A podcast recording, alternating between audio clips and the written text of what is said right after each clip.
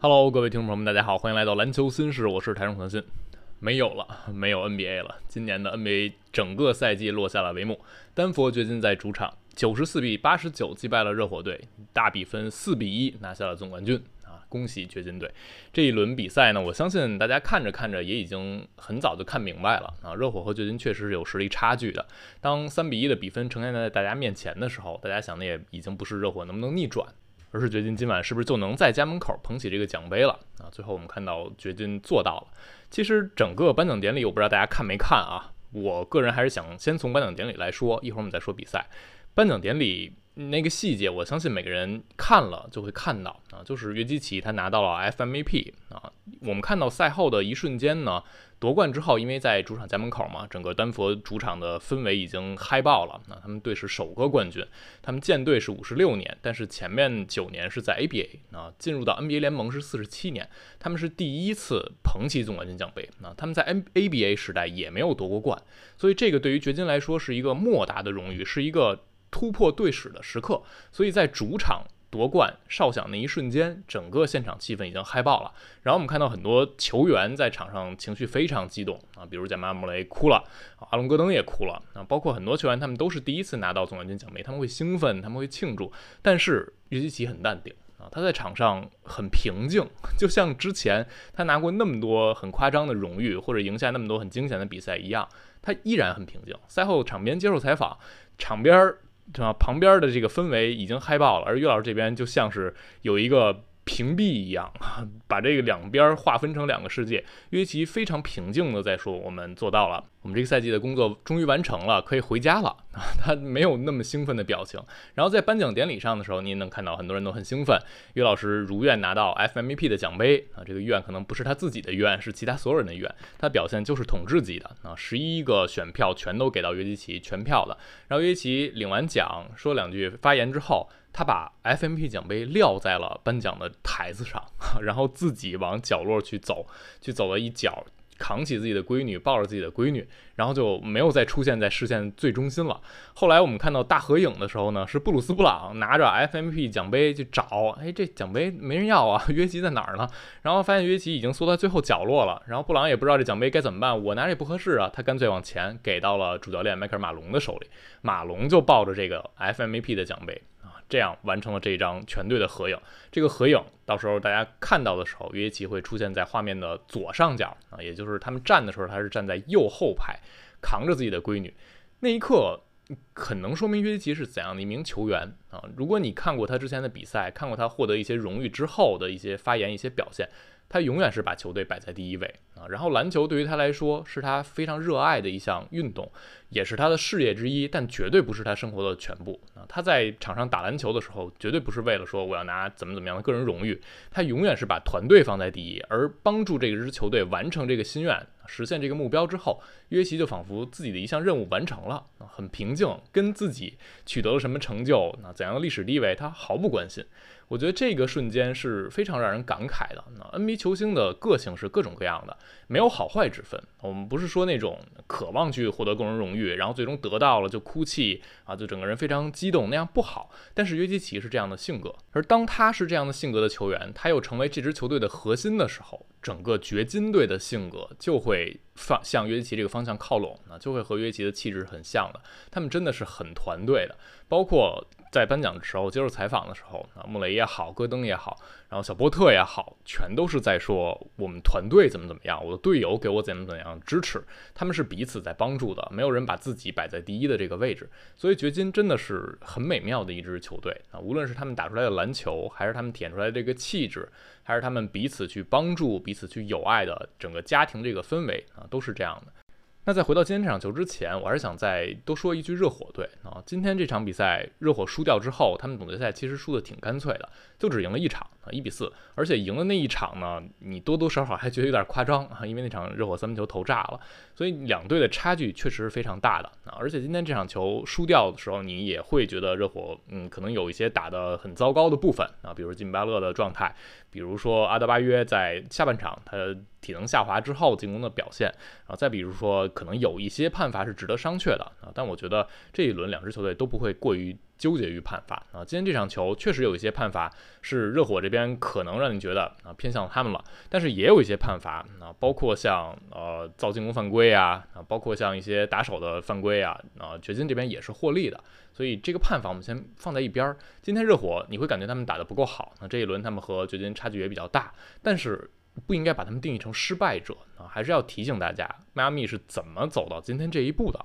他们在附加赛的时候，第一场输给老鹰，然后第二场面对公牛，打到最后一节的后半节啊，热火还一度落后。那个时间点，你会觉得热火能挺进季后赛已经不错了。他们第一轮打的是冠军大热门，常规赛第一的雄鹿队啊，然后黑八了。第二轮是赢了尼克斯，这可能是他们整个季后赛之旅唯一被看好的一轮系列赛。等到东决的时候，面对的是常规赛第二啊，当时那个节点也是冠军的热门之一的凯尔特人，上来三比零啊，最后也拒绝了逆转，挺进了总决赛。最终面对的是西部这边的头名啊，而且是整个季后赛之旅非常有统治力的掘金队。所以热火整个他们的晋级之路是嗯很荆棘的啊，他们是很困难的晋级之路。而且斯波也在说，金巴勒之前也在说，他们这一整个赛季可能都是 hard way 啊，最艰难的方式。那每一年只有一支球队能夺冠啊，所以冠军才是如此宝贵。所以对于很多球员来说，哪怕他们那么出色，也有可能终身无冠。拿不到冠军的那些人，我觉得不应该集体定义成失败者啊。虽然竞技体育大家都只看金牌，啊，只看第一名，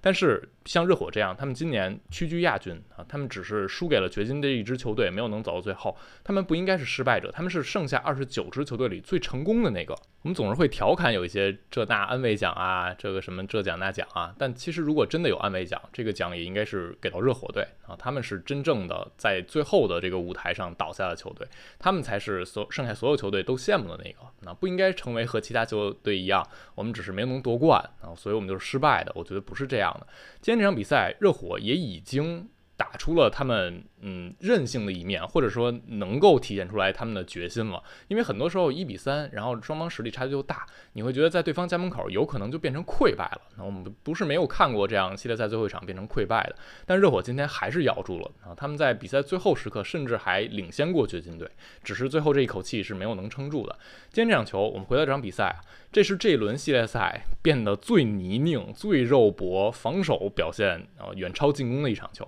这场比赛，丹佛掘金。的百回合得分不到九十八分啊，这是今年整个季后赛之旅中赢球一方百回合得分最低的一次，也就是防的最好的一场比赛。而掘金，我们知道在这一个季后赛之旅中，他们的标签是进攻非常的夸张，没有任何球队在热火之前能真正防住掘金队啊。打森林狼、打太阳、打湖人，他们的百回合得分一路飙高，那最后打湖人的时候超过百分之一。百回合一百二十分了，而打热火这一轮前三场、前四场打完，掘金的百回得分是一百一十三点七分，而今天这场又非常的低，还会往下拉一点，所以可以说季后赛之旅中真正能在防守一端一定程度限制掘金队的，就是这支迈阿密热火。而热火赢的那场比赛，还是靠着他们的进攻超神赢下来的，所以热火还是值得称赞的。那这场球，掘金当然也值得称赞。啊，因为他们是一支很靠进攻去摧枯拉朽的球队，但在这个夜晚，他们的进攻就是很糟糕，他们的手感铁的离谱。全场比赛掘金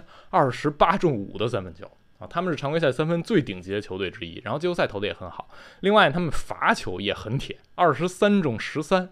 等于说是在远投和站上罚球线的表现都已经是。对，跟自己相比啊，非常糟糕的一个低谷的状态。同时，掘金在上半场的时候有十次失误，他们的前十二次失误来都比较早，一开始出手权也输的比较多。就是这样一支进攻很强大的球队，今晚又投不进球，然后失误又多，好像是犯了所有该犯的错误啊，但他们最后还是能赢下来，就说明掘金同样不是一支只靠一种方式去赢球、去打球的队伍。他们在这个夜晚也防住了迈阿密热火队。热火今天三分球啊，三十五中九，这还是在最后有一些超神的金巴勒三分的情况之下才做到的，在那之前他们的远投也不开。而且今天热火是铁了心的往篮下冲啊，当然这和嗯前期的哨声是有关系的啊，因为掘金的核心轮换比较早就背上了犯规的麻烦，所以热火这边冲得更坚决。那这更坚决，其实上半场是有效果的啊，虽然他们的禁区内成功率会低一点，但他们还是努力去拼，努力去冲，这份决心是展现在这儿的。但是掘金这边反而也利用好了热火的这一点啊，他们因为热火今天中距离其实不怎么投，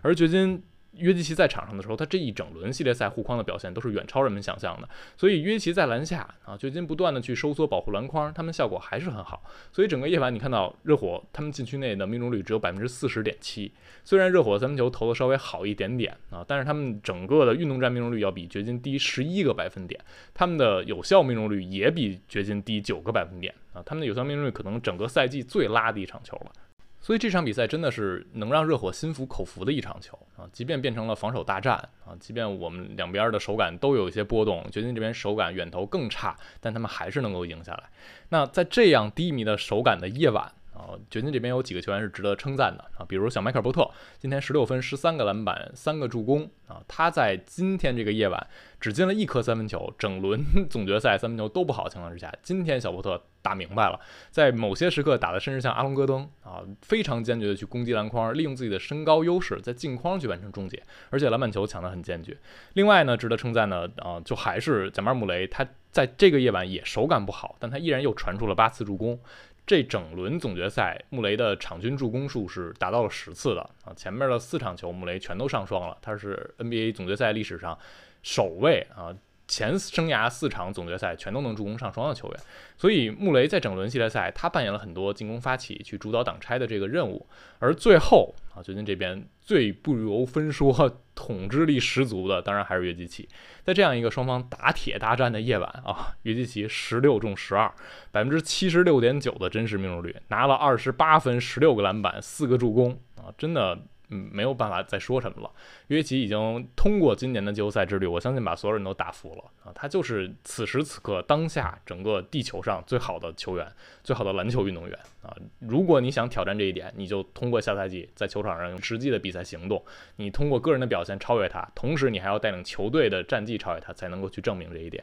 那约基奇在这个夜晚也还是以各种各样的方式去拆解热火的防守。防啊，当热火这边是防盯人的时候，约基奇和穆雷挡拆还是非常的好用。而热火这边联防，约基奇其实已经通过过去三场球不断的调整自己攻联防策略。上一场球热火几乎就不怎么用联防了啊，今天又大量的用联防。用联防之后，约基奇整个在罚球线，然后沿墙线这个附近不断的移动。有的时候大家传统感觉啊。攻联防就是要把中锋放在罚球线，但约基奇不一定是这样啊，他有的时候是在一侧拿到球，相当于一个背身的进攻，就不好让让热火找夹击的这个感觉。有一个球我印象挺深的，忘了在第几节，约基在一侧面对的是洛瑞啊，因为二三联防边角的可能是小个子球员，而约基面对洛瑞就往里坐，热火这边稍微一收缩协防，约基直接大吊脚传到了另一侧三分线外，那就是一个机会球，所以。掘金攻联防的方式也通过这一轮系列赛不断的去找，不断去摸索。啊，今天整体的手感不好，但他们攻联防的一些选择还是正确的。那归根结底还是那一点啊，当你有约基奇这样一个天赋超长啊，可以说是划时代运动员的球员的时候，你对于比赛的拆解就会有各种各样不同的方式了。今天在颁奖的时候啊，NBA 总裁肖华把奖杯给到约基奇的手里，也说从一位。呃，我相信比尔拉塞尔会非常开心，因为奖杯又来到了另一位中锋的手里。确实，我们过去很多年一直在说，那之前有一段时间，FMVP 奖杯不断的给到侧翼和锋线球员手里啊。那段时间，小卡、字母、詹姆斯几乎把这个奖项统治了，包括还有伊达拉、杜兰特。然后后来呢，去年是有库里啊，库里拿到这个奖杯。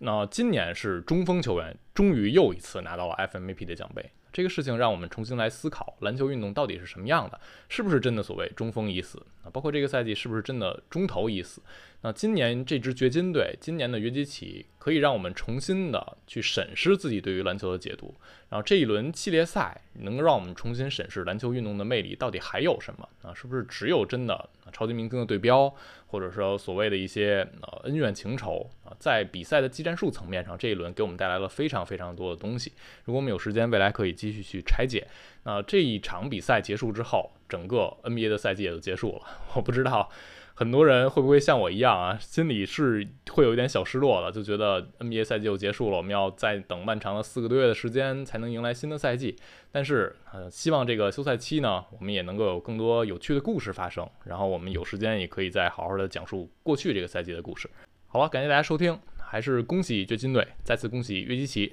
啊！这个赛季落幕了，我们的电台应该还是会有一些内容更新给大家，我也尽可能的保持更新的频率，感谢大家继续的关注。我们下期节目再见啦，拜拜。